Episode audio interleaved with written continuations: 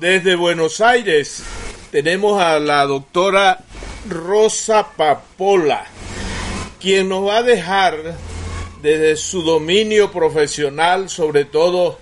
en el área de la pediatría, de la adolescencia y toda la temática de la violencia, lo que nos puede ayudar a, a iluminar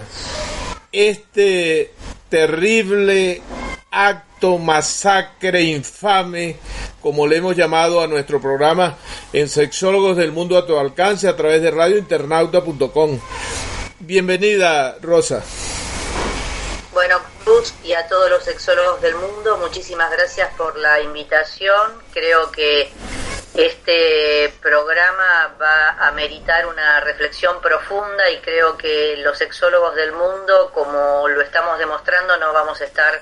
ajenos. Quiero resaltar que aunque estemos en el siglo XXI y aunque veamos leyes de inclusión, esto que se ha dado a llamar la homofobia internalizada está surcando a todos los continentes y yendo a situaciones más puntuales vuelven a escucharse y a sentirse los grandes olvidados, no solo por las minorías sexuales, sino en el caso, en lo particular y en lo que muchos en Argentina y en otros lugares de Iberoamérica estamos transmitiendo, es la gran vulnerabilidad de la nocturnidad de nuestros jóvenes. En este caso avasallada por una situación que tiene que ver con algo sensible, privado y contemplado por todos los derechos universales, como es el derecho a una orientación sexual propia responsable como es la que cada uno de nosotros quiere manifestar, pero además la falta de cuidado que existe en la nocturnidad, o sea, y en esto quiero poner bastante énfasis también en lo poco que se cuida al dominio que no es del adulto, al dominio de esos excluidos que son en este caso los jóvenes, como muchos de estas más de 50 víctimas que sabemos que no solamente son eh, numéricas, sino que son personas, son historias de vida y son situaciones extremas y colaterales hacia todos sus entornos cercanos y sus familiares. O sea, ¿qué es lo que ocurre? Que en eventos donde van los adultos, entre comillas, políticamente correctos, siempre tenemos un margen de lo que damos a llamar socialmente seguridad. ¿Qué es lo que nos está pasando en las situaciones de nocturnidad juvenil? En este caso, algo tremendo, una masacre, pero en otros tantos casos, situaciones que tienen que ver con la coerción, con el abuso, lugares donde el Estado o las instituciones gubernamentales no están cuidando y solamente están lucrando con la nocturnidad juvenil, como es el caso del consumo de sustancias y las sustancias de la motivación, donde sabemos que siempre lo que se tilda es ver qué situaciones difíciles que hay cuando hay un joven y vemos que en muchos de esos casos el Estado no está presente. Creo que este programa es eh, un pilar y es un pivot fundamental para seguir tratando no solamente en un programa radiodifusible o por algún medio o a través de los medios que tienen que ver con las nuevas conectividades, sino que realmente es una postura nuestra relacionada con las políticas públicas, las políticas de salud y que debe conllevar una gestión en nuestro accionar cotidiano. Basta de palabras. Se está yendo la vida de muchos jóvenes, incluidos en derechos universales, solamente por situaciones que hacen nada más ni nada menos que a la falta de cuidado y en este caso en particular a lo que se han llamado minorías, pero que tienen que ver con la homofobia internalizada que sigue acechando a todos los continentes. Eh, mi más sentido emoción, compromiso y solidaridad hacia las familias y creo que no nos vamos a hacer amigos del miedo. Sexólogos del mundo no se va a ser amigo del miedo y sí se va a ser amigo de la solidaridad, de las revisiones científicas y la situación solidaria e inclusiva para esto, para todos los jóvenes. Detrás de las palabras de la doctora Rosa Papola hay una experiencia de años trabajando la dimensión preventiva. Un mensaje a papá, mamá, a los educadores. Acá en Venezuela celebramos el Día del Padre hoy y tú puedes darnos un mensaje que nos llegue al corazón como madre también que lo eres. Bueno, un día, un fin de semana muy particular, calculo para muchos de nuestros países, que es eh, el Día del Padre, ¿no es cierto? Estas situaciones, ¿no es cierto?, de la paternidad y las nuevas masculinidades que por suerte engloban y en lo personal, por supuesto, todo lo que han hecho nuestras paternidades, nuestros abuelos, bisabuelos, en mi caso personal, eh, mi padre, al que me cuesta referir como una persona que no está existente porque está existente en todos mis pensares, en todos mis sentires, aunque no le pueda dar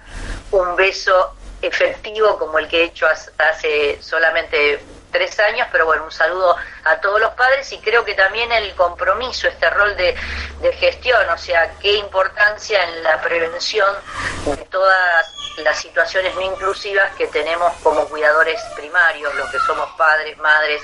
los que somos tíos, abuelos o los que somos docentes o médicos o trabajadores de la salud en esta paternidad que no solamente tiene que ser protectora, sino como insistimos muchas veces en los programas a los que me has convocado, sino ser gestores de la autonomía progresiva de los niños y jóvenes a los cuales tenemos la posibilidad de acompañar, a veces asistir y muy pocas tal vez curar. Así que un feliz día del padre a todos nuestros queridos sexólogos del mundo y sus afectos cercanos. Bueno, este encuentro contigo no llega a los 10 minutos, Rosa, pero sé que es un concentrado, es una píldora, porque en nuestro sitio Sexólogo del Mundo a tu alcance, Evox, están subida la mayoría de los programas que hemos tenido, 69 programas en dos años, y quizás, Rosa, este sea mi último programa de Sexólogos del Mundo en esta primera etapa, porque me voy de retiro, de viaje, a escribir unos libros que dejé pendientes. Bueno, es un gusto y realmente una tarea increíble la continuidad a pesar de las adversidades que sabemos que son múltiples para poder llevar a esta sexualidad inclusiva a un montón de lugares y situaciones. En lo personal, no solamente encontré un colega, sino a un amigo y las puertas de Argentina y Buenos Aires están abiertas, así que si viajas, este, te esperamos en alguna de las esquinas porteñas cuando quieras. Gracias. Rosa Papola, médica pediatra, sexóloga, profesora universitaria, líder, organizadora de eventos que tocan el aspecto médico, sexológico. Un beso grande. A ti es la primera sexóloga del mundo que hoy le he podido decir que este es nuestro último programa. Así que gracias por darme esta gran alegría desde Buenos Aires, que llevamos en nuestro corazón, poder decir que terminamos y culminamos una etapa para luego regresar en algún momento cuando ya hayamos cumplido otra etapa en nuestra vida humana, profesional y como sexólogo. Amigas, amigos, ustedes y nosotros hemos hecho del programa Sexólogos del Mundo a tu alcance un espacio de afecto, de amistad, de encuentro. Aquí hemos tenido diversidad de posiciones profesionales, enfoques, liderazgo. En este programa de hoy pudimos tener al comienzo a Tamara Adrián, una trans que hace vida